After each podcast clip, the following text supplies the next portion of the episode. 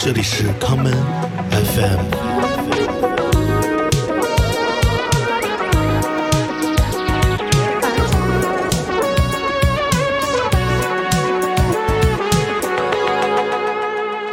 那行，那我们开始吧哈。那第一首想放什么歌？哎，游泳呗。呃，有有时长要求吗？没有，反正我都不会都放完，嗯，啊我就放个开头。那就《维京杀手》。可以啊，围巾杀手吧。嗯，好呀，为什么放这首歌？呃，因为我们我我觉得啊，就是我们一般开场都会用这首歌，然后这首歌呢气质呢也比较像我们就是脑海乐队的这个气质，比较能代表我们这个比较那个就是热血的这样一个气质吧。哦，好呀。嗯，我我还以为那个唯有见到北京人才会杀手呢。听这首歌。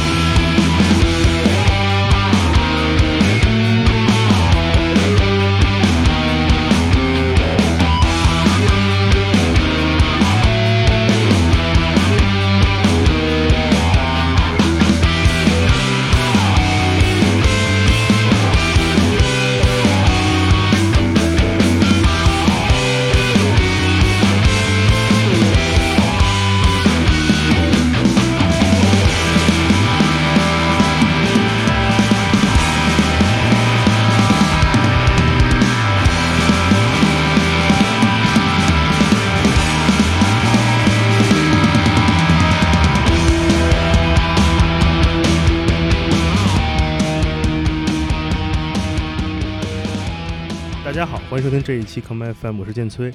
今天来到节目做客的是闹海，欢迎他们。呃，自我介绍一下。大家好，我是闹海乐队的吉他手曲一晨。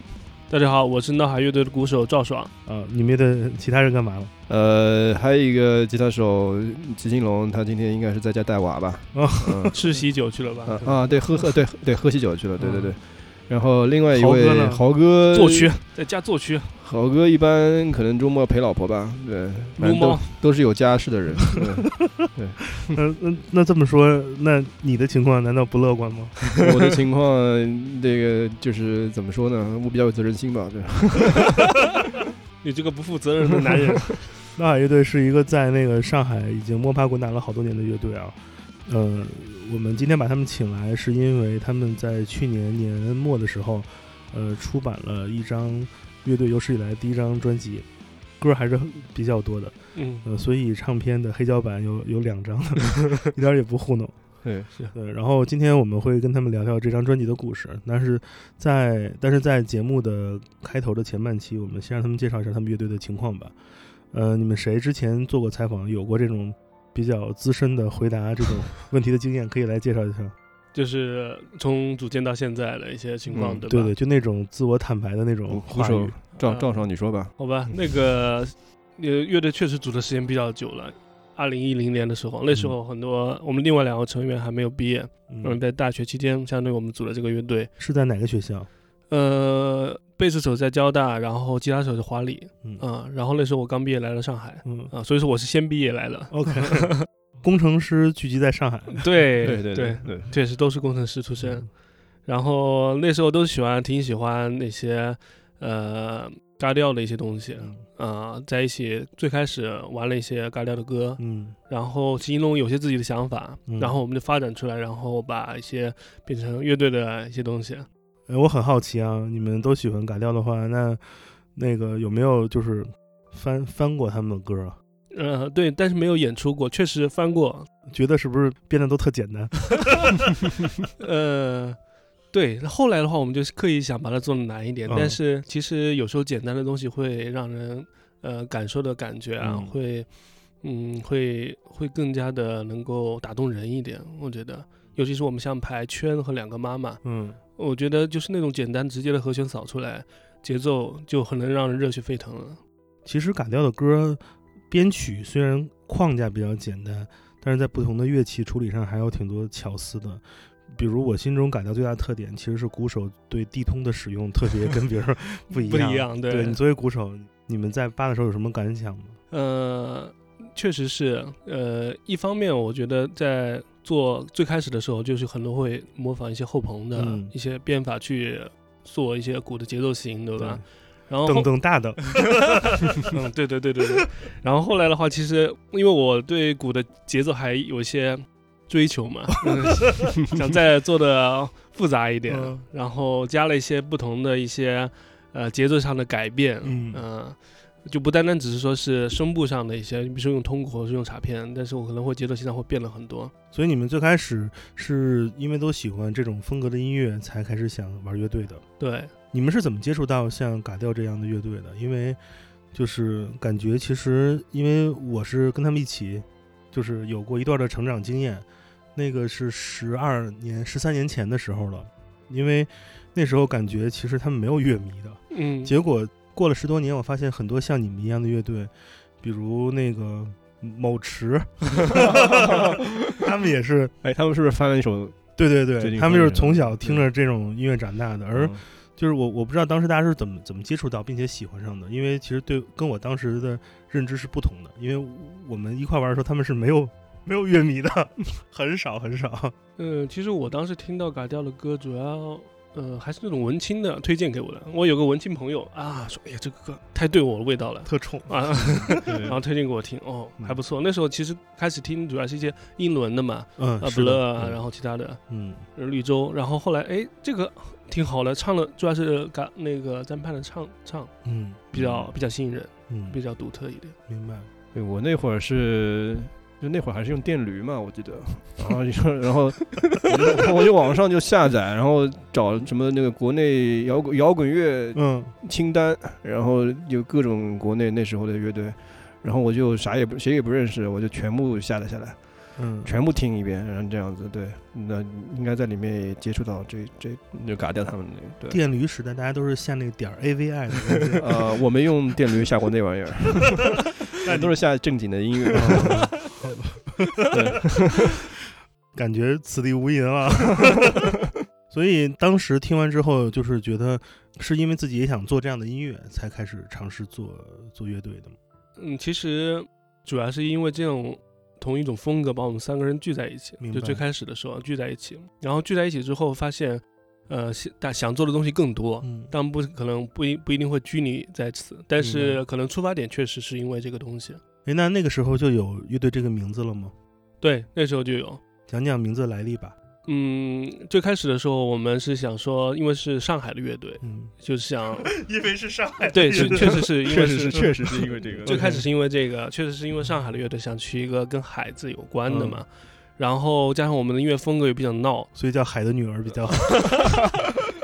啊、但是我们都是男孩子，所以说想去一个就是闹海嘛，嗯然后恰巧又是跟呃那个哪吒嗯，有一些关联是啊、就觉得挺挺合适的。不错。所以其实，嗯，你们乐队名字其实不光是有自己喜欢的前身乐队的一些这种影子，还有你们想表达自己来自上海这个身份，是吧？对，然后同时音乐是比较闹的。闹的，对，噪音比较多的。对 OK，想了好多。嗯 因为其实很多乐队的名字都是通过他们喜欢的前人的歌曲来的，比如大家最熟悉的例子就是 Radiohead 嘛，嗯，嗯他们因为喜欢那个 Talking Head 的歌，对，就把这个这这个名字拿过来用了。然后，但是有一个问题，我不知道你们知道不知道，因为中国有两个乐队叫闹海。啊，呃，对。对，就我之前我在我们去，诶，咱们是前年嗯。还是去年吃吃饭的时候，，对那个之前我在网上查资料，发现一个广东乐队也叫闹海，对，深圳的那位，后来后来你们认识吗？后来认识识了对，我们这次去深圳演出，还特别邀请他们跟我们做我们暖场乐队，呃，但前提是他们把乐队名字改了。哦他们是是什么时候改的呀？呃，这是这样，他们是主动自己提出要改的。当当时我们那个签约兵马司的消息一放出以后，然后他马上私信我们说，我们把乐队名字改了吧。哇塞，对这个好好厉害！对，但是那个后来那个也算结识了嘛。然后我们去深圳演出，然后他们也主动提出说什么的一起演一场，然后我们想想，哎，挺好，那就是嗯就也邀请他们来一起演了一场。嗯，深圳也有海，对对也有对对海对对对。所以他们是玩什么风格的？呃，他们可能跟我们不太一样就是他他们就一些比较主流的流行摇滚，明白一些对对对，嗯，那你有问他们他们为什么会叫这个名字吗？呃，没没有没有仔没有仔细问，没有怎么问对，没有仔细问，但主动能让贤这个事儿也是挺挺值得点赞的那那主唱还把“闹海”两字纹在自己身上了，哇塞！成了我们的死忠。那这事儿太有意思了。音乐的这种不断的进阶，就是所谓的传承接代，就是这样的嘛。是每个时代人做过自己的做的事儿，可能在当时看来没有什么感受，但是后面会影响很多人。嗯，对，有两个乐队名字一样，这个也很 是是很，厉害。对对，但他们也是新组的乐队，可能也就两三年吧。明白。对嗯，你们工龄还可以。我们对我们老员工啊，他们是新员工，对，只是老员工从来不发声，他们以为这个名字没人用，没没人用用，对 对，他们自己功课没做好吧？没有取名字没有查一下对，，因为你们一直在地下。对，是是是，确实是，对，太逗。这就是那个你知道张守望有一次他们他们不是之前有一年参加月下嘛，月下导演组打给他们电话说想让他们邀请他们上节目，但他们的那个排练室因为在北京那个就是安定门那边有一个地下排练室没有信号，嗯，电话一直没有接通。上来之后，守望才看到有未接电话打过去了，说对不起，我们没接到电话，我们乐队一直在地下。一语双关，一语双关，太妙了。你们也是有很长的一段地下的这个阶段，才在去年发出的第自己第一张专辑。我其实很好奇，乐队最开始有了那个明确确定阵容的时候，你们都在做什么？你们是怎样的排练状态？你们是一种很松散的玩乐队的状态，还是在做一个乐队？谁能帮着回顾一下那个时代发生的事儿？我可以先说，然后大明可以补充一下。呃，就是最开始的时候，一零年到一五年，就是相当于是就三个人的状态，大家实际上就是磨歌演出，然后打磨自己的一些状态的这种，嗯，这种进程吧。然后积累了一些歌，然后我们做了一张 EP，大概就是把现有的大概六六六首歌，然后做了一个 EP，嗯呃，发发掉了。然后后来之后觉得没有办法继续，就是有些想法想做，觉得不满足于现状，是，但是能力有限，或者说是觉得缺个人。后来嗯大米就加入，嗯然后作为一个很丰富的一个编排的一个方向，可以把歌啊帮助我们继续往下走。嗯然后以及他加入之后，我们也创作了呃好几首新的歌曲。是。对，然后后面大米可以说一下。呃，其实我加入以后呢，在原来的那些歌呢，我就做了一些改编，全给他改了，写什么玩意儿啊？我去，我本来是这么想的，然后后来结果啊还是奥波他们，然后他们把我改的东西都改了，对，然后，呃，对，然后后面，但是也也写了大概一两首新歌吧，完全全新写的，对，两两三首吧，对，对，然后后来状态是这样的，就是，呃，因为我们就年纪都已经后来慢慢年就长大了以后，然后也就成家了嘛，然后然后生孩子啊什么的，然后呢，有一段时间就是因为。呃，有有些成员那那个生娃了，所以可能当中停滞了一段时间。对，然后大概是在前年左右吧。然后我们想那个大家状态都比较比较比较好了，然后想之前我们积累了这么多作品嘛，然后就想，呃，因为我自我一直在想这个问题，就是说我们写歌其实是非常不容易的一个事情，然后而且有这么成熟的作品，我还是想把它留下来，就是做一个比较好的一个版本出来嘛。所以就我就其实当时是我先呃联系了赵爽说这边，然后给他讲了这个想法，然后他也是这样想的，然后我们就又联系了另外两位成员，然后大家都都 OK，然后就大家回来把这个歌就奔着就是把这些歌录录出来，就这是一个小目标嘛，第一个小目标就把这些歌录下来，这个目标，然后去做的就是接下来这个两年的事情，然后大家就出来啊排练啊，然后把原来歌再那个再再丰富一下，再那个编一下，对，然后啊录音啊什么，然后那个对接下来这些事情。其实你们描述这个状态，其实是一个很常见的上海很多乐队的一个都经过的道路。大学期间组建乐队，对这个事儿，不光是在你们那会儿，比如一一年、一二年那个时间，再往前倒个二十多年，其实，在九十年代末，上海有那么多乐队出现，当时那个场景的丰富，就是因为大家都在五角场，是大家就是串来串去，出了那么多。你像那会儿有那个有什么布拉格他们、嗯戈多他们，其实都是嗯串着的，嗯，就是因为大家其实就是串来串去嘛。像咱们熟悉的老吴 也是，对吴建英那会儿也是他妈的，他不是在他南站那边上学吗？对，穿越整个上海穿越整个上海 到五角场五角去场去排练一一个半小时嘛。对，然后像这种，是因为大家大学有我们最最能支配的财富就是时间了。时间对嗯那马上，因为上海这个城市，呃，不可能让你永远这么悠闲下去。那工作，确实对，无论上班儿去了体制内或者在体制外磨练，然后就是有家庭有自己的这些东西，这些其实都是在跟你来抢夺的，就是时间嘛。嗯所以我为什么为什么问这个问题？因为我了解很多乐队，其实他当他错过了自己的黄金时间，就是大学大二大三到大学后那可能有有个一两年的 gap year 之后，马上他的时间就不自由了，这样就是一个分水岭。音乐还能不能做？音乐到底是兴趣还是一个梦想？它是什么时候可以被放弃？可以什么时候可以被重新拾起来？这个抉择对于每个乐队来说都是非常不同的。对对，当时你们有没有遇到过哪些很大的困难？呃，我觉得我们当中停的这段时间，其实就是一个面对现实的一个就现实的问题。对，然后其实这个问题到现在为止，我个人来说还是在困扰着我，就是做音乐到底是一个兴趣爱好，还是说是一个梦想，还是怎么样子的？对，因为像我现在，我们现在其实所有人都是工作越来越忙，然后家庭也肯定是负担越来越重嘛。但是呢，我们的音乐呢，又是我们一个呃，说小了是一个爱好，说大了其实是一个人一辈子的一个一个陪伴嘛。对，就是不会轻易去放弃的，这一点是大家所有人的共识。嗯，但是呢，又跟现实呢又有一些冲突，所以只只能说是慢慢做好了平衡，就不断的在挣扎吧。对，对我个人来说，对，前两天我看到那个朋友圈有人转那个小王乐队，嗯，关于他们众筹嘛众筹对对吧？那个弄，他有句话我觉得写的挺好的，是说觉得音乐感觉这种事情，大概我我不记得原话什么了，但音乐感觉这种事情，它从你身体中流走的时候是不会跟你打招呼的，就就说走他就走了。就是有时候感觉可能最好的写歌状态，确实是在我们大学的时候，刚毕业的时候，时间充裕的时候，因为写歌这种东西需要有个大块的时间，三五个人磨一整天，这这种这种样子把它把它做出来，对吧？但是，呃，你失去了那个时间之后，你失去了那种生活状态之后，你没有那种很放松的心境去写歌的时候，你的做出来的东西，我觉得确实没有以前嗯更能从内心中出来了。但是现在的话，不得不做一些妥协，就是说，像大米前面说的，你时间少是一个客观存在的现象。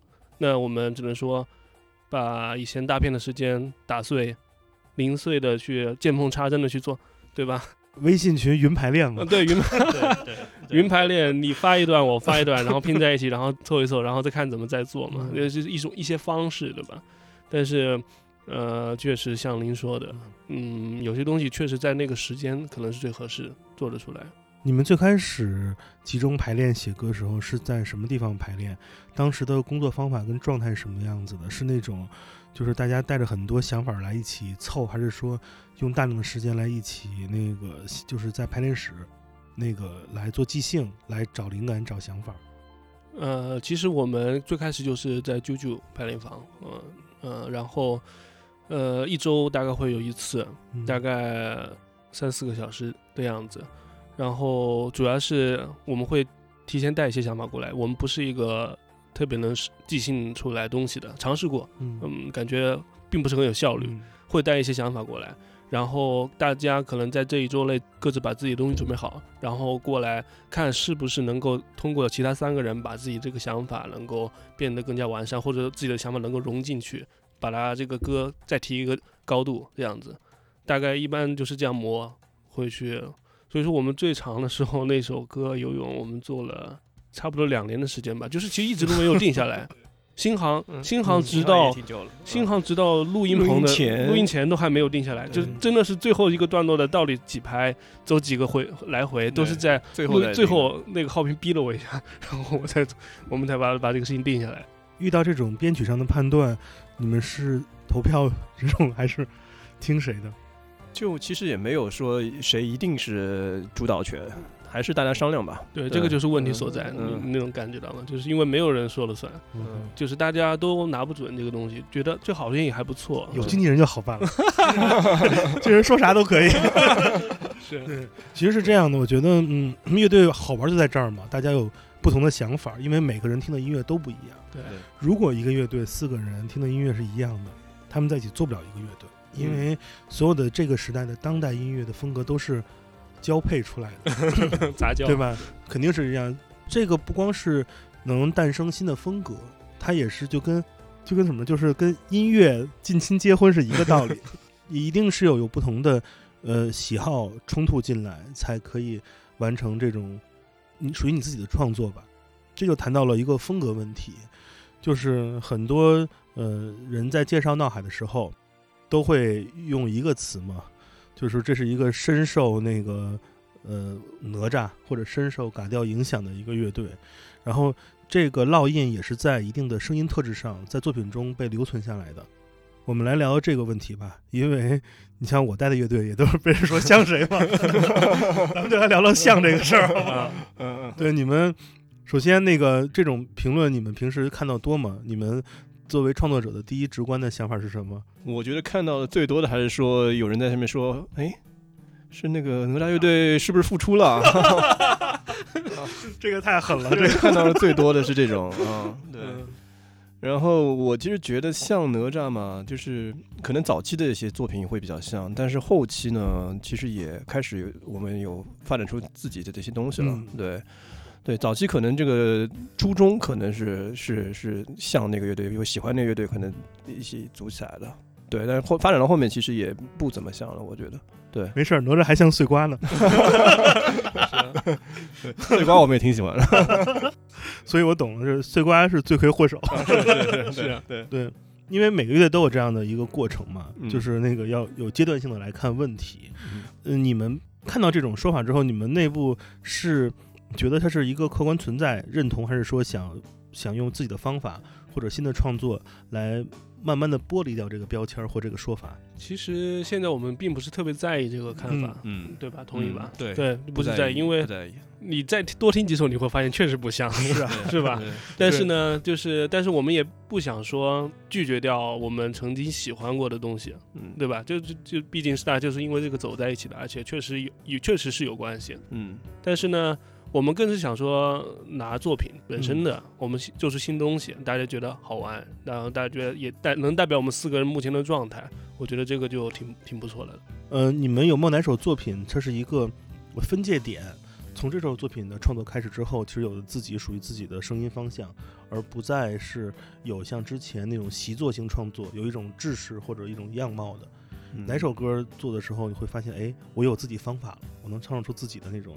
属于自己的声音声音特质，我觉得唯二是一个，嗯啊，维京沙有二是一个分界点，就是首先他抛弃了大大段的，就是唱的以唱为主的一些一些段落，另外的话，我们在和弦的变化上，包括一些编排上，我们开始用一些嗯有别于国内的一些摇滚乐队的一些做法，更更多的想想想向我们心中的那种感觉去靠的的方尝试，唯二是一个。是如何发现到，哎，这么工作可以是一个新的方向的？因为其实这个瞬间很重要，相当于每个月都有自己的创作方法的一种积累或者总结嘛。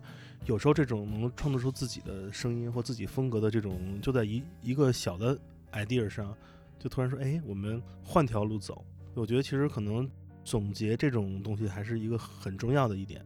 呃，这个东西可能都不用分享给自己的受众，可能是跟自己合作的录音师或者制作人沟通，是一个特别能让声音技术上知帮助你们的人能知道你们在做什么、想什么。是对我觉得这个还是每个乐队每个阶段可能要有人来记录这个或者是是是总结这个东西。嗯，其实，呃，在此之前，我们确实没有特别在意去嗯总结过这个东西，直到我们去，呃，找到李马科，嗯这就在二零二零年的时候，嗯去找李马克做我们这张专辑的时候，他给了我们很大的帮助。因为当时其实我们也看过，也尝试过去找一些其他的制作人，呃，我们也想过很多目前的状态，可能要找一个更加合适自己的。因为我们当时想的说是把这个专辑的标准。水准做到一个比较专业的，嗯呃，我觉得这个是对我们目前来说最大的一个帮助，而不是说是他可以当然，我们也想过有一些制作人，他可以帮你创作一些东西，可以在你的音乐上有一些更多的输入，可以呃创作上有一些出彩的一些段落。但是我们可能想说的是，大家的状态，包括技术也好，状态也好，可能需要有一个专业上的提升。是李马克是一个非常棒的一个人选。嗯然后他当时在我们进棚的时候，包括他还没有进棚来看我们排练的时候，就给了很多建议，比如说演奏的时候的一些手法上，嗯非常细微的一些手法上，他给了一些建议。然后包括我们进棚的时候开始选设备，嗯呃，选单块琴，都都对箱箱子都给了很多建议，确实是。嗯，不着急聊这录音的事儿，再聊点八卦，嗯，说说大家的生活状态吧。现在，嗯，专辑反正发完了嘛，就说白了，你们是怎么说？那个重新再做乐队的这个第一阶段目标已经完成了嘛？对，对。然后，那现在这个劲儿是松下来了吗？还是很紧绷？还是想往往后接着写新歌、接着录歌？当然是想继续往下做新歌的，对这个状态，嗯，想继续往下弄，再等个十年？第二个十年，确实有可能。对，嗯，所以现在你们排练还是固定的时间？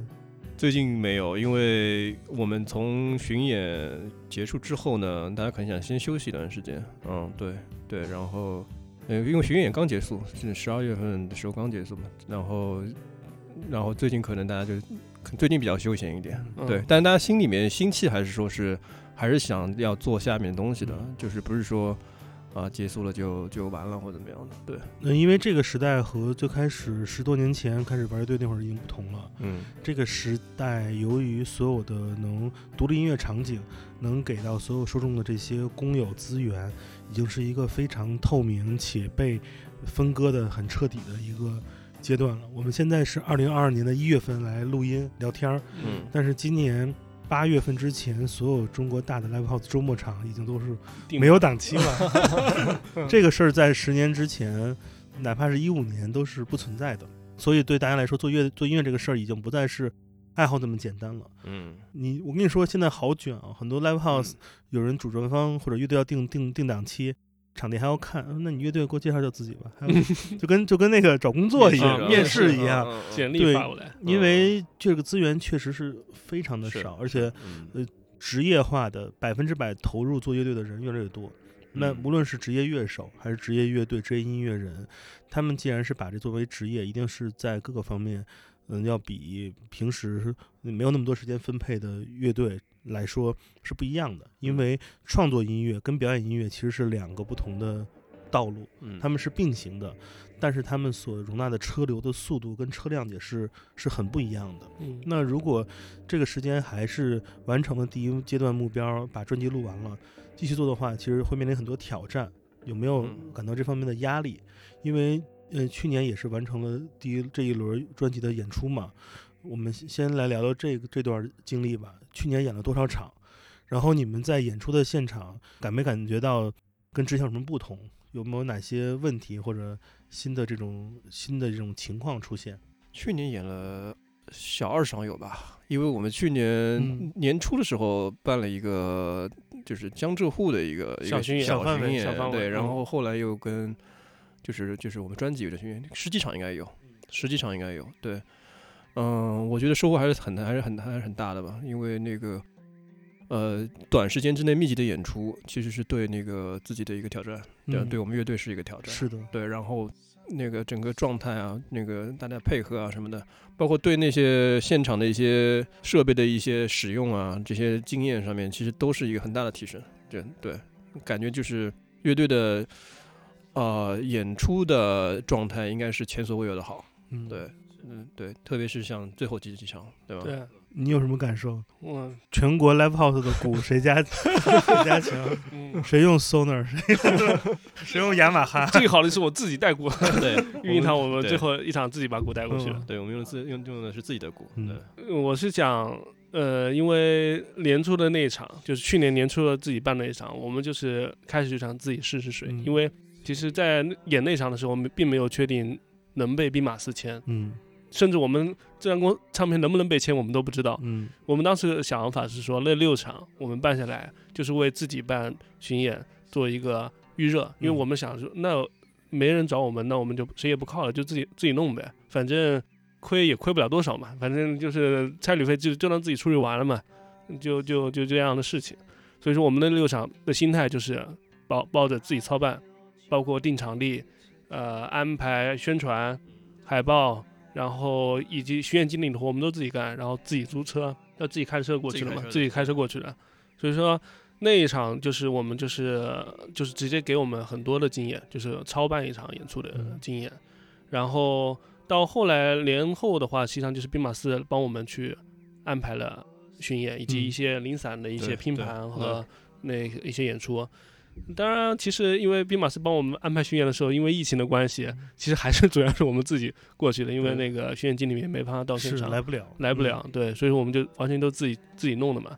其实状态到跟演出其实我觉得差不多，嗯，嗯，轻车熟路吧，我觉得是，对。嗯，明白。嗯，但是我觉得我们演出本身的状态，就是熟练度啊什么的，提升越来越越来越好，越来越好这个都是练出来的。对，对真的是练出来的，对，啊、对，一开始的时候，我们记记得，呃，在育婴堂还没开始呃录专辑之前，我们当时想法说，哎呀，我们以后演出要带节拍器，所有 对所有人都跟着节拍器，对吧？这样的话最完整，因为之前每次演完，大家说，哎，太快了，那嗯太慢了，对哎，这个进进的不对，那那怎么办呢？那就那就统一呗，嗯都用节拍器，对吧？嗯，哦，但发现用了节拍器之后，感觉也不对啊。有的时候就是想提速，有的时候就想嗯自由一点，嗯但是就被东西束缚住了。嗯呃，那这个路也走不通。嗯后来就想的办法是说，通过呃自己能控制，最好在自己能控制的情况下，然后尽可能做到最最平均嘛。嗯嗯，其实我感觉你们的风格其实是不不用节拍器会更更有意思一点。是的，对对就是，但是这个就需要一个是默契程度，二一个其实是需要演出过程中乐手之间的观察和听听觉很重要。对是理论上，如果你们不用节拍器的话，其实每个人都用耳返 monitor 会更有安全感，嗯会更不容易丢掉就是要跟的跟的东西。对对对，因为其实说白了，放 click 也是走耳返系统，但是那 click 的会盖掉很多你了解自己下一细节，没错。嗯，但是呃如果你们能保持不用 click 就完成这种东西，就是呃两个挑战嘛，一个是大量大量的练习，这练习是集体练习，是嗯，排练完成解决；二一就是说，可能大家要非常了解这种习惯，并且乐手之间能用自己的声音方式提示自己的节奏乐手。是，对嗯对，是是是有这种这种情况是的。是的，就打着打着突然变成太鼓达人了，这个就很难。嗯因为做音乐这个事儿，就像是这个时代的一个 UP 主一样，大家是创作。对演出这个事儿，他就是一个摇滚打工人。你去嗯演出，去每个场地，你要适应它的所有的设备，你就要完成几点到调音，几点演出，完了赶紧回去睡觉，第二天还要赶路。是这时候真的是一个纯打工的状态是。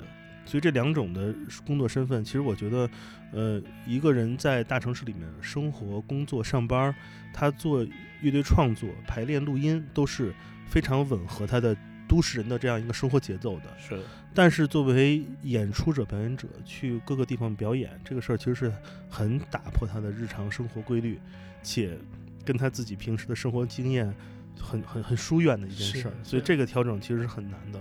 为什么问这个问题呢？是因为我刚刚也说到了，中国现在大量的嗯、能支持独立人发声的场地场域也是慢慢很有限，越来越越被大家分割，这个不够分的。嗯所以对于乐队来说，重新开始的乐队挑战也会更大。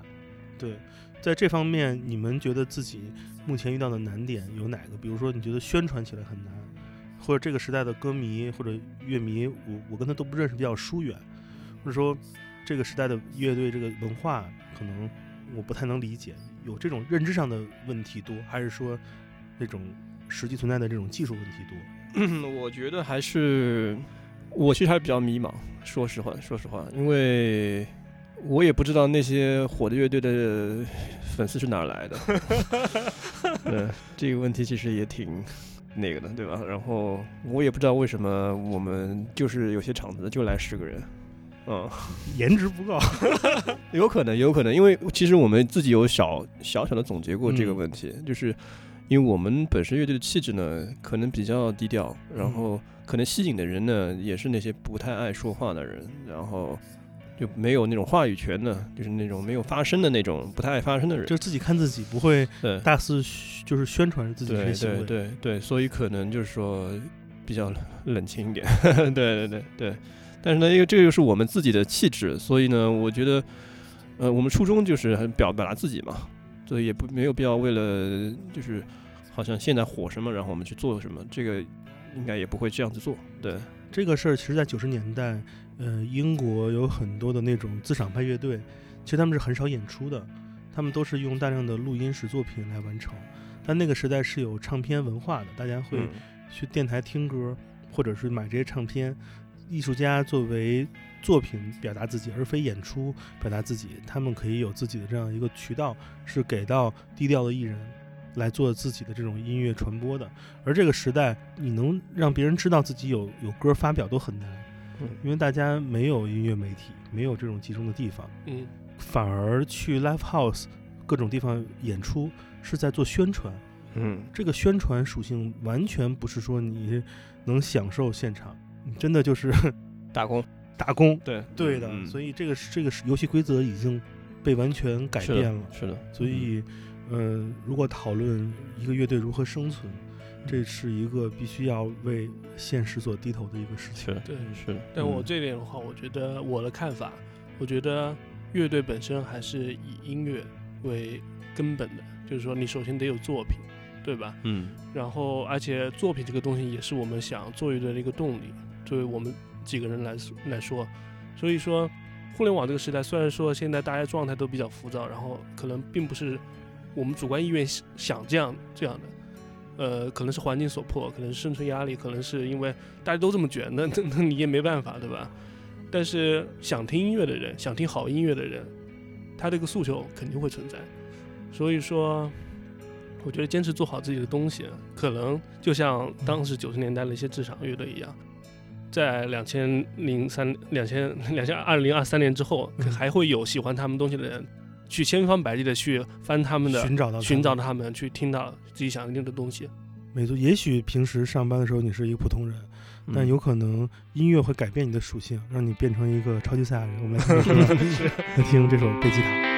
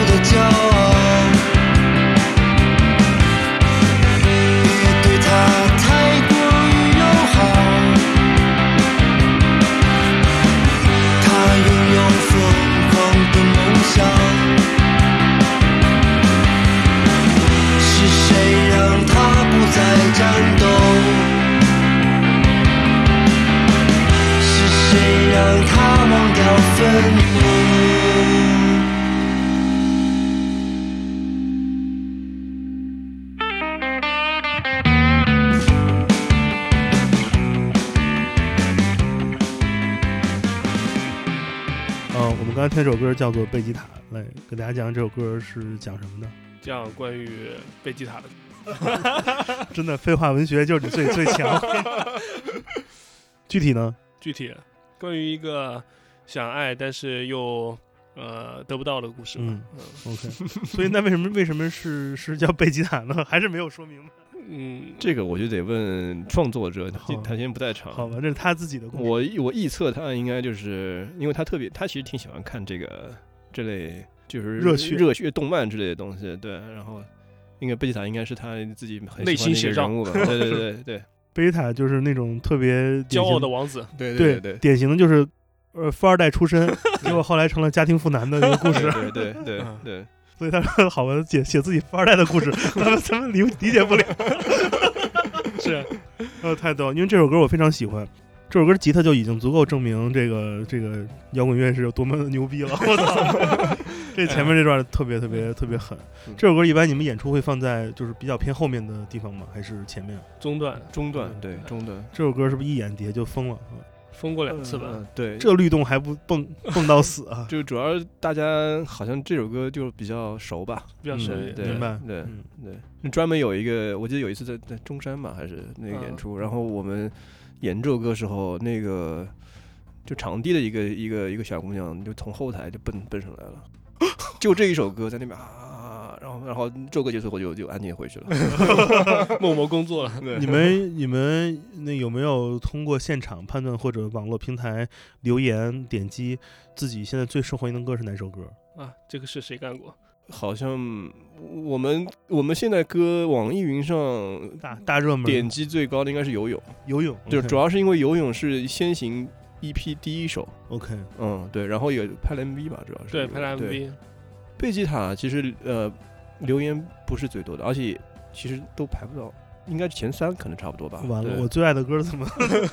但是其实就是大家平时的朋友可能说，就这首歌是大家就是印象比较深的一首歌。是对这首歌我可还是在虾米没死的时候就听过的。啊，对对。那时候虾米在的时候，其实这首歌也也是挺红的。对啊，因为我我记得当时虾米还在的时候，虾米这首歌好像大家还都比较比较喜欢。对比较喜欢对因为我是个人很喜欢这种歌曲的创作，有点小故事，有有意向，但是你那个就猜不透的这种这种嗯。这种过程。就比如那个詹盼那会儿写写那个哪吒时候，很多歌词什么那个什么小怪物去天堂里面很多都是有有他那会儿玩那个网络游网络游戏里面的一些 一些梗，就是 就只有你懂才能知道这种有小意象，嗯。反而一些非常就是普世的一些内容，我是觉得嗯大家都能懂，嗯我觉得可能就没有那种玩味的那种感觉。所以我觉得贝吉塔是我那个非常推荐的。嗯、现在在歌词的创作过程中，你们是什么样的一个安排和情况？歌词全全都是那个主唱他自己嗯，哦只有一首《烟火》是我们贝斯手写的，对，其他的歌都是主唱写的。分水岭，对啊，就从烟火开始，以后就是贝斯手写诗。所以会有一个过程是给大家讲这歌词的含义，还是还是就是大家得是用那个就是通过这个这个这个情感关系自己去体会，没有他讲述的这个。从来我都不知道他唱什么。对，我们都 其实我们一开始都不关心他唱什么，对我们只要他唱旋律可以就行。要求好低。对，歌词我们都是，我有几首歌歌词都是在录音前看了一下，哇，原来写的这么好，原来原来你写的是这个东西，然后都是这种这种状态。对就是这个过程还挺有意思的，因为其实，嗯，歌词其实在完成它的录音室制作之后，它跟音乐的这个关系的这种权重比例已经可以接近一半了，甚至有的会大于。对它是在传播层面上能让公众更了解和记住一首歌的一个关键点。是，因为听音乐、分辨音色、了解声音构成，其实是一个需要大脑完全集中注意的过程，而通过歌词来了解一首歌，其实反而更容易一点。嗯，那那个你们目前觉得自己的这些作品的歌词和音乐的这种搭配性是一个什么状态？未来会往哪个方向那个再有一些尝试呢？因为我的感觉，目前的所有歌都特别歌，就是 every single song is a song 那种感觉，每首歌都是很单独。嗯，我想聊聊聊聊看你们有没有平时讨论过这件事儿。嗯确实讨论过，就是首先歌词这个东西，我们还是想保留这种心态，不是想做做一个纯的音乐没有没有唱的东西。嗯我们觉得歌词包括人声的部分，还是作为一个音乐非常重要的部分。那另外的话，就是现在这个现象，确实是因为我们，呃，写歌就是写一首是一首，写一首是放着，就是捡西瓜一样嘛，捡了一个放着，也没有没有没有在乎过这个西瓜跟西瓜之间到底有什么关系。呃，再往后的话，如果说我们有机会再构想下一章或者构想后面的创作的话，我们可能会去看一看，能不能在整体的意向上，歌与歌的联系上会更多的去设计一些。明白。因为实际上，大家在这个时代能消化一张专辑是很难的事儿。对，很多乐队像某池就很 很了解互联网心态，大家那个没有时间能听完一张专辑，所以就就几首几首的发，嗯那个非常怎么说顺从这个时代的这个这个受众的收听规律吧。嗯，那你们上来一下就扔了一张专辑，你们会担心这个体量过大吗？还是说这只是给自己的一个答案，没有想太多这方面的怎么说市场市场对？我们更多可能还是在于后者，对，对，一个给自己一个交代，确实想集中时间把这十年的一些积累做掉。嗯然后，如果说大家对其中某些东西感兴趣，我觉得那和那就最好了。嗯。嗯那我们就讲讲这张专辑的概念吧。首先，它有一个非常直给的名字嘛，这名字也不言而喻，什么是是在讲什么事儿，大家都很理解，嗯不言而喻的一个、嗯一个主题。那这个概念是怎么来的？谁能分享一下关于乌合之众这样一个对，因为核心说法？其实这个名字我们一开始在去呃巡演的路上在讨论，那因为那个阶段就是歌全录完了，对吧？我们开始哎呀，唱片设计也差不多了，该聊叫啥名字？闹海乐队一，新建议，对，然后就在在聊这个事情，然后开始还是想从海这个继续闹海继续去发散嘛，一些一些词，然后拍过一些，哎，觉得不太不太合适，然后把新一龙给拍郁闷了。他大概列了一个单子，大概有十几个吧，都是跟海有也不一定，反正就是乱七八糟啥都有，然后反正有些什么。什么连连那个贝吉塔儿子的那个名字都有，特兰对，哦 再见特兰克斯啊对对对太牛逼了对对对，然后被我们一一拍走，然后然后这家伙然后郁闷了好几天，然后我觉得这个叫再见特兰克斯太牛逼了。对对，这这是我们当时的 top three 吧，那个选项，对对对，Top One 是我选的再见贝吉塔。这中二属性对弄不掉了。对的。然后后来就是他怀着这种郁闷的心情，说你们这帮乌合之众，信步走入一一一一个书店，对吧？就正好我们是住了一个酒店，他们有个书店，然后他挑起一本书，哎、正好就是这么巧，就叫《乌合之众》。嗯然后他拿回去看了一下，觉得嗯，要不然就叫这个吧。嗯对我们想想，觉得挺合适的。对，嗯，说说对这个时代的一个感受吧，因为实际上，呃，《乌合之众》这本书以及他所提到的关于这样一个很后现代的、很异化的、很割裂的世界和这种网络生活，其实是一个很当代性的话题。嗯、前不久，呃，美国那个 Netflix 网飞推出了一部电影，Don't look up，对大空头的导演那个拍的这部新片，他就在讲人的这个异异化或者分裂的这个过程。而在《乌合之众》这本书中，其实也谈到了，就是所谓的所有的理想化的这种社会愿景，无论是体制管理方式，其实都很难把人有这样一种趋，就是分类的屈从性，以及这种众多的想法在一起无法弥合的这种本质所能解决掉。这是一个，呃，一切制度和一切方法想要弥合的，但是又很难。嗯，既然这张专辑有这样一个非常你们这非常达达主义的取名 方法，low 到什么是什么。但是我也想问问你们，呃，如何看待这个时代性？在这个时代用摇滚乐来表达的话，嗯，你们心中觉得摇滚乐还有有这样的力量吗？他能完成哪些使命？哪些是你觉得也也很难，是你们妄妄自想象的，很难完成？这个使命有点太苦大仇深了，我觉得。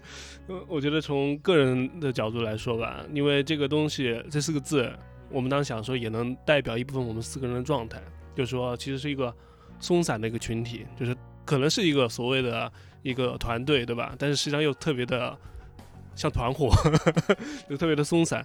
就是说大家在一起的时候会被一种所谓的群体的一种思维给给卷进去，就很莫名其妙。呃，反而脱离了大家本本来的初衷，然后，但又又因为莫一些莫名其妙的原因，又能做出一些事情，形成一一些最终的一些漂亮的一些结果，就说是一种很未知的一种状态。其实是有一定的不可控的因素在其中。对，你们这专辑其实应该再多一个字儿嗯，“乌合之众筹 众筹，”，这就特别那个互联网思维了。是，嗯，那有一定的这种自嘲的感觉吧？其实有一点，对有有一定，当然也也会有一种就是表达，就是对现现在这个社会的这个嗯就是整个环境的，或者说一种不满，或者一种一种自傲自轻这种感觉情绪但是其实嗯也是一种无无无力的一种无力感。对，对就是这个字字眼越重嗯，越反映出一种无奈，对，或者说无能为力的这种这种这种现状。这样。对对对，因为摇滚乐作为一个非常有时代性的产物，在六十多年前、七十年前存在，并且能成为一个公众流行，就是因为在那个时代跟今天相比，有着截然不同的社会问题及矛盾。呃，在非信息时代的五十年代、六十年代，摇滚乐之所以可以能完成这种呃非乐音取向的表达，能连接全世界的人，是因为大家当时的社会矛盾主要的底层原因是社会资源分配不均衡带来的。无论是为饥饿人群呐喊的那种巨大的演出，什么 Live Aid，或者是伍德斯托克这种，就是都是因为战争的出现等等，在剥夺人的这种资源。嗯，而在今天这个社会，大部分享用摇滚乐的人，其实都是一定一一定意义上满足自己的一个日常的生活，嗯嗯，除了那种就是因互联网时代而带来的那种巨豪之外，大部分人的生活水平是一样的。嗯所以这种社会分配不均匀的这种矛盾没有那么明显了。嗯明显的在于就是说，当所有的信息都浮浮之于水面之上的时候，人们对于信息所表达的认知有着截然不同的意识形态的这种割裂。而摇滚乐其实是一个重意识形态出口的东西，它没法儿两全，它只能站其一方来嘶吼，那就好玩了。那个就是像比如说跟你非常有不同这种社会性选择的群体。他也有自己摇滚乐来嗯反抗你，对吧？嗯咱们就举一些极端例子，九十年代就有极端的呃女性权利的呃相应的摇滚方式，比如那个暴力女孩 （White Girls） 就就有这种方式。嗯而今天你也看到非常大男子主义的那种白人至上的文化，也有他们自己的那种某一种什么重型音乐的嗯风格，是他们聚集的这种方式。嗯摇滚乐已经不能再帮助半个世纪之前的人们帮一部分弱势群体呐喊，它成了所有的群体、所有的这种呃数字低智头部落这些 tribe 里的人的一种沟通方法了。就大家不说话，大家就写歌呗。对，那对于中国而言，你们所做的摇滚乐，它在这个当代今天，它还有什么力量可以支持？今天的摇滚乐是已经只能变成一种审美的表达，声音审美的表达方式吗？它在力量上，它在它的核心文化上还有哪些东西？我我想做你们作为创作者，你们在演出写的时候有什么样的这种内心感受？是，呃，我觉得可能别人怎么看我们，或者觉得摇滚这个东西应该能够去做什么，我觉得可能我们确实没有没有去考虑过。但是作为写这首歌的时候，我觉得摇滚乐这个东西确实能够更多的帮我们从内心里面的一些状态给表达出来。呃，我觉得在整个互联网时代，虽然说信息是非常爆炸，但是这些信息都是有一些来源的，那就是所谓的一些 UP 主或者是一些意见表达者。那这个就是我们表达意见的一种方式或者一些态度。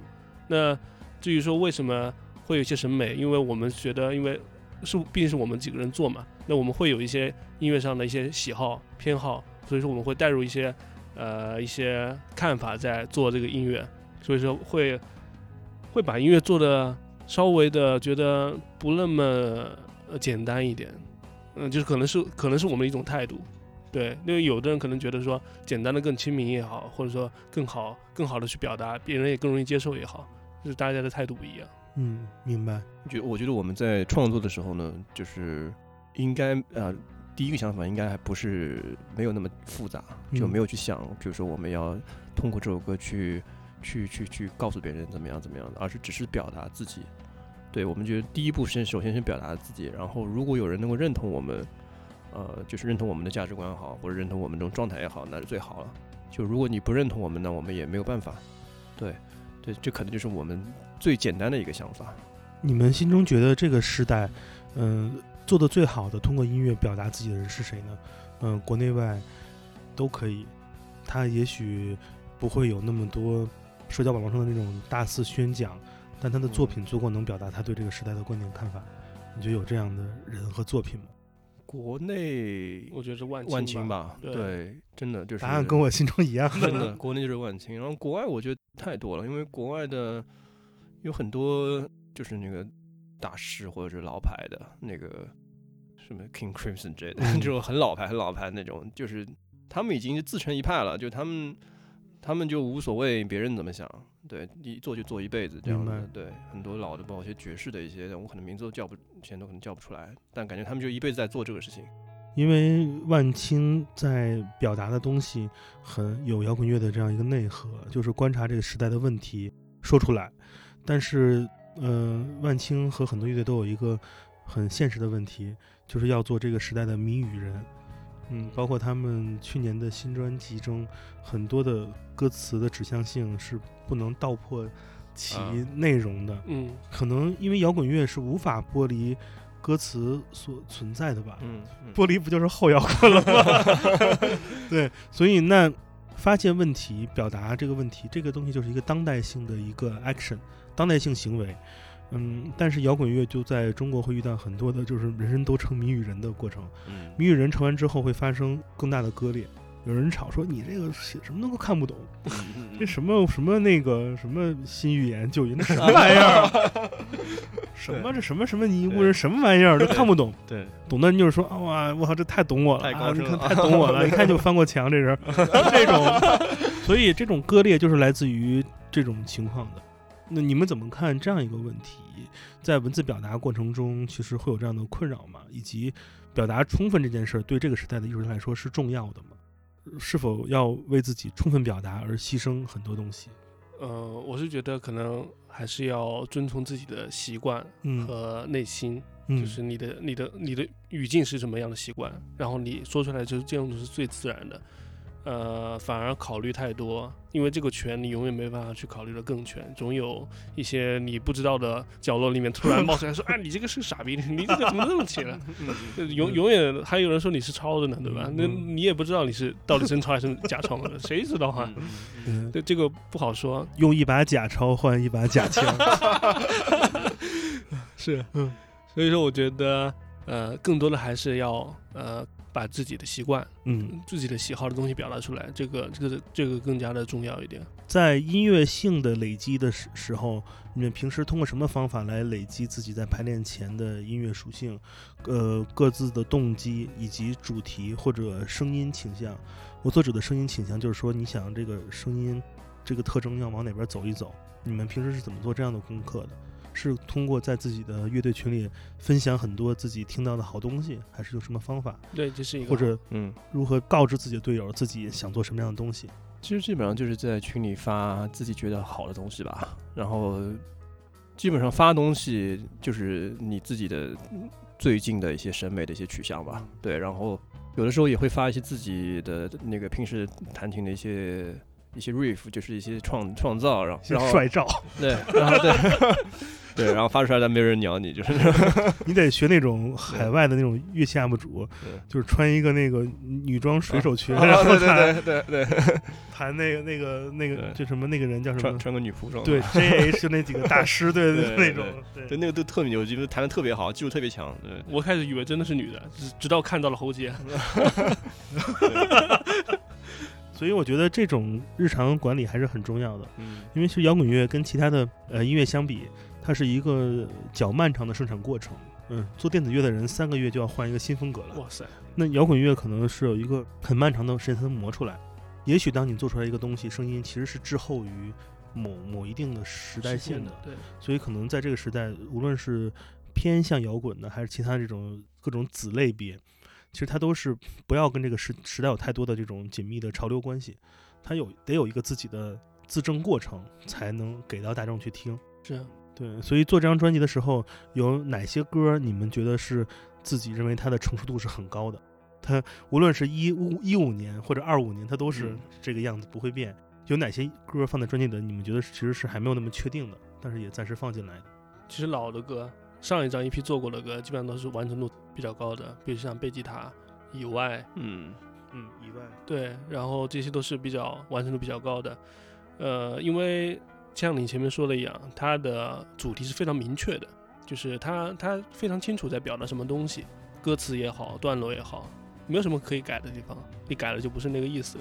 那反而是一些词少的，然后唱少的，然后想打破原有的编曲结构，做一些比较新式的嗯一些歌的东西，就是越来越难以难以去确定。其实还是一个创新的问题，创新的难度，你觉得是因为是是一个量变到质变的过程吗？还是说其实很多东西创新创不出来，是因为这一种音乐类型是有它的局限性的，是是难以打破很多传统的思维方法或者编曲方式？其实我们当时主要是觉得没意思，嗯觉得这样做下去没没啥意思，然后就放弃掉很多东西，嗯，直到觉得说让大家四个人都觉得哇塞，嗯这个很酷、很棒、很牛逼，那我们就继续往下做。有人在整理这样的工作方法吗？就是当你觉得一个东西重复过高没意思，想创新的时候，有人会引入一些工作方法吗？举例子，比如在那个垮掉的一代，就是五六十年代，他们觉得传统写作写诗没意思的时候，他们可能比如像威廉巴勒斯提出了剪贴法，就把一首诗写完之后，每个单词剪下来之后扔在桌上，重新打乱顺序再组合，用这种很粗暴的方法来做物理上的破坏。创造新的东西，这种就是所谓的这种工作方法的引入，这是一个艺术创作的一个基本的方式。而这个方法引入其实不是一个就是艺术家有意为之的，它只能是一个偶发或者说一个被动出现的情况。当你们决定觉得自己某些歌越越来越套路没劲，想创新的时候，谁会提出这种工作方法？然后大家是如何实践的？现在好像还没有，其实我们没有什么工作方法，就我们是，对，我们就想到哪儿是哪儿，嗯。就是对，但这也是确实是有些会带来一些问题，嗯。对，就效率不高啊，或者怎么样子，对，但是确实就是现状，哎，你们觉得乐队排练的时候，嗯，就是效率最不高体现在哪儿？反复改，嗯，反复改东西，然后很折磨啊。嗯，确实，因为说白了，一个人的状态可能过一个星期又是不一样的。你这个星期觉得好，下星期可能就觉得不好了，再下星期又觉得好了。就是你像一个设计师改个东西，你第一稿、第二稿、第三稿，最后还是改回第一稿，就是这就是这个意思嘛。对，嗯然后可能就是最后发现，呃，还不如简单一点，就决定了，就这样，就这样。然后大家都，大家都觉得七十分、八十分就可以了，不要就大家都要九十五分才才，因为没有没有这样一个底，这样的判断，你觉得跟性格有关吗？有关系。啊、性格比如说有优柔寡断一些，或者怎么样，就容易会瞻前顾后。瞻前顾后，对，就会有这种嗯，要知道，录音是一门遗憾的艺术。是是，这个深有体会，因为其实我们这张张专辑的话，我个人来说还是会有很多遗憾的，但是我我自己也知道，就是这没办法，嗯，对，所以说我最近嗯想，呃，推进我们进下一步的，就是说、嗯做录音这种动作，啊就是让大家对把东西变成一种遗憾，就不要说是排练房里，因为你排练房你可以再去改，对吧？对我下一周呃再想一个想法，对再再去改，那不要去改了，那就我们逼设一个时间点，那我们这个时间去去录掉。这可能也是一种工作方法，就提出一种新的工作方法，就是我们平时排练，就是比如说有一个差不多的一个稿，然后我们就把它定下来了，嗯就录下来了，然后果断一点。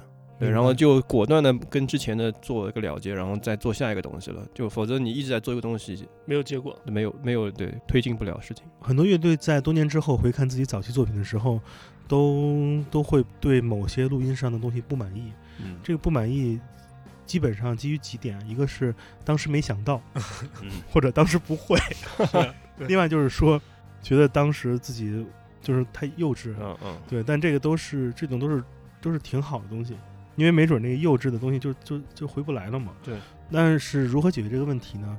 就是重新排练它的现场版本，让它有一个你自己未来演它不会觉得嗯无聊的一个、一个情况。嗯我之前在看那个红辣椒的演出，嗯我发现他们会把很多早期的歌曲现场改的，重新编曲。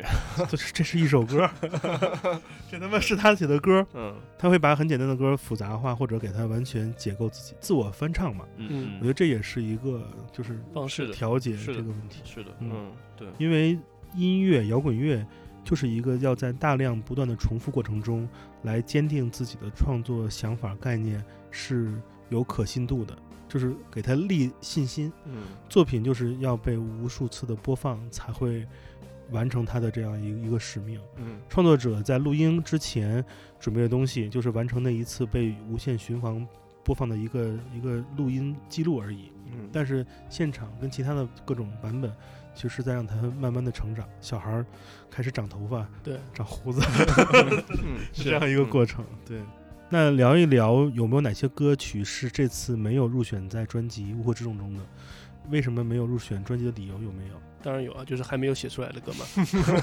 哦，原来是写好都都录了。其实我们基本上把所有的能放进去的歌都放进去了。嗯，对对，真不容易凑的，原来是。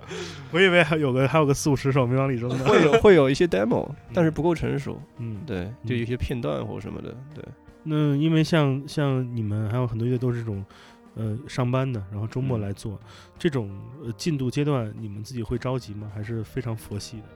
呃您是指哪个？就是这种这种出品速度啊，还有创作这种这种，还是挺挺满足的。就现在这个这个节奏，因为每个人的期望不一样，说实话。因为如果说另外两个人在的话，我觉得可能答案都会不一样。那我当然可能肯定是不满意的嘛。但但是这个并不是说是，呃，你不满意对一个人说了算，就是因为大家的状态并不是说是我们有一份劳动合同，我们就得按时间就得做这个事情。嗯其实大家的，嗯，我愿意跟你一起玩，对吧？无非也就是说觉得欣赏你，嗯，那我们觉得在一起能够做出一点新的东西，然后我也觉得玩的开心。明白。它并不是一个得什么时间点做出一个什么事情的东西出来。你这个想法如果放到九十年代西雅图很危险，因为有多少格尔乐队的鼓手都是因为他说了一句：“哥们儿，我写首歌，咱们排排吧，被开除了。就鼓手自己要写歌的吧。对，”对，嗯，你你满意吗？你这个我呃其实我我也是一个期望的问题吧。对，因为我有另外一个乐队嘛，然后我对另外一个乐队，就想让你聊这个事儿呢，比较一下。我当时其实闹海乐队是我比较早的一个乐队。当时为什么我要玩第二个乐队，就是因为我对这个乐队的进度不满意嘛，是吧？然后我就才有那个机缘才会玩第二个乐队。然后结果第二个乐队慢慢慢慢的发展的变好了，然后那个乐队逐渐的就忙起来，而且那个乐队其实还大家还干劲挺足的嘛，对吧？那所以就是。呃，所以我也也像刚刚赵总说的，就是我一个人不满意也也没有办法，嗯啊，那那那大家没有在一个共同的节奏里面做事情，那呃，那我只能寻找一些其他的方方式，对，因为乐队生活方式是多元的，我嗯觉得那个创作时间速度不是一个问题，问题是有好的方法，嗯如何在管理这种很松散的阶段留留存作品，就是如何让自己的排练创作是效果最大化，嗯其，实是一个非常重要的事。是有人能观察出所有的排练录音中可用的东西，对并且在想如何来把它给放大过程。这个就是需要有人非常了解你们的平时的做的东西什么样子，嗯非常了解这个东西能以它为一个动机展开到什么什么程度。对这个东西很多排练东西都是之后很难再出现的，对一次性的。对，对确实是的。因为我们现在也尝试过很多次方方法，包括用工程文件的方式去把每一个东西我们固化下来。比如说，我们去按时的去回顾一些排练的录音，对吧？嗯呃，还没有找到一个合适的，嗯确实是。然后我们也发现到大家的一些短板，比如说，呃，一个意见可能占呃比较主导权的一个人，他可能对另外一些人的东西并不熟悉，但是呢，导致他也没办法做这个决定，其他人也没办法超越他做做一个决定，就很多嗯东西就没办法把排练中的一些出彩的东西给给确定下来。我认识很多时间很长的乐队，他们的状态永远不是和和气气的，永远是一直在出现问题，但是他们永远不会把问题埋在土里不解决，是嗯出现一个问题即刻快速的，哪怕动手或者什么来嗯解决问题。嗯其实一个良好的一个乐队或者说一个小型的 team 就是这样的一个过程。是，一旦有了伤口，不是说用创可贴给它盖着，而是尽快让它能自愈，能解决这个这个问题。嗯你们平时在创作中，除了刚才说到那些可能因为大家的这种对于生活节奏或者音乐需求不等带来这种节奏问题之外，有没有还有其他问题是你们会经常出现，也会经常快速解决的？嗯，我觉得可能就是大家的沟通方式吧。嗯然后我就是我就喜欢跟他们吵嘛，吵吵吵一点。键盘侠，啊，就是怎么说，就是大家因为脾气都比较性格有时候比较急，或者说因为你玩摇滚乐的嘛，脾气都不太好，谁没砸过钱啊？对不对？然后所以我也不服你，你也不服我嘛。然后就是你有时候说话不注意，可能大家就一言不合就就开始开干什么的，然后这种也很也很常见，嗯对。但是呢，因为大家还能一直在玩嘛，就是还是说，就是他刚刚之前说，互相有欣赏的，对，就是大家还是认为就是音乐这东西还是很重要，对，摇滚乐这东西对我们来说很重要的，嗯对对。是的，我觉得摇滚乐是一个能一直跟它有关系的一件事儿，非常好。这嗯，我们都到二零二二年了，还在摇滚乐，其实我们已经很落后了。是但是谁让我们就爱这个东西呢？没是办法。，对，对是的，是的，嗯是的，嗯，所以今年的计划还有哪些？除了这段休息之外，嗯二零二二年是创作为主，还是想在趁手还没冷下来，然后多多再做一些演出，再精进一些现场的东西？应该是以创作为主吧。就是演出的话呢，就是有的话就有好的，可能肯定也会接嘛，但是也不会说，嗯、是就是我主要就是去宣传专这张专辑还是怎么样，还是想就往下走下一步了。对，嗯，上海是一个非常适合乐队做创作的一个城市，因为没有太多圈子，不大大家不会把自己的生命浪费在 school 二楼，所以所以呃，无论生活状态是多不一样，我身边的所有上海乐队们都还是在偷偷摸摸的写歌比，较实对干是吧？对真的真的是因为生存成本太高了，是的，真的，嗯嗯，我觉得还是期待有新的歌出现吧。然后我觉得可以多整理好的方法，有新歌就就赶紧录。现在这个嗯时代，其实录音会很很便捷。是是是的，嗯对，嗯嗯，我觉得让人尽快能听到作品，比把作品打磨成那个杰作要来的更重要。嗯有多少个历史上的经验告诉我们，那么多好的作品，并不一定是他录的最最最优秀的作品，对对，最油腻的时刻，反而是他最真挚的时候，是，最最听起来最爽的时刻。对嗯，真的，嗯，嗯，特别感谢那个二位来到节目啊，也感谢另外两位灵魂在旁边 监听这一期。还好我控的还可以，没有崩溃对吧如果大家那个闹海乐队如果解散，我不负任何这个法律责任啊。可以。嗯，行，那那个大概就是这样。好，嗯谢谢谢谢，谢谢大家收听这期节目。如果大家对我们节目有兴趣，想加入康麦 FM 听友群，可以添加我的个人微信，也就是剑崔的汉拼音全拼，我会把你拉到我们的群里。最后再次感谢闹海来节目做客。呃，最后的最后，选首歌来给大家听吧。那就烟火吧。那个豪哥写的是吗？啊，对，豪哥写的词，可以可以。呃，我们来听这首《烟火》。呃，闹海的第一张专辑《乌合之众》现在也也在全网上线了，大家可以听啊。实体版做了 CD 跟双黑胶两个版本，大家可以去国内各种唱片店，然后或者兵马司相关的官方去买，好吧？广告到此结束，谢谢大家，我们来听《烟火》，下再见。我是剑崔，我是赵爽，我是曲一晨，呃，谢谢闹海，我们下次见，拜拜。拜拜拜。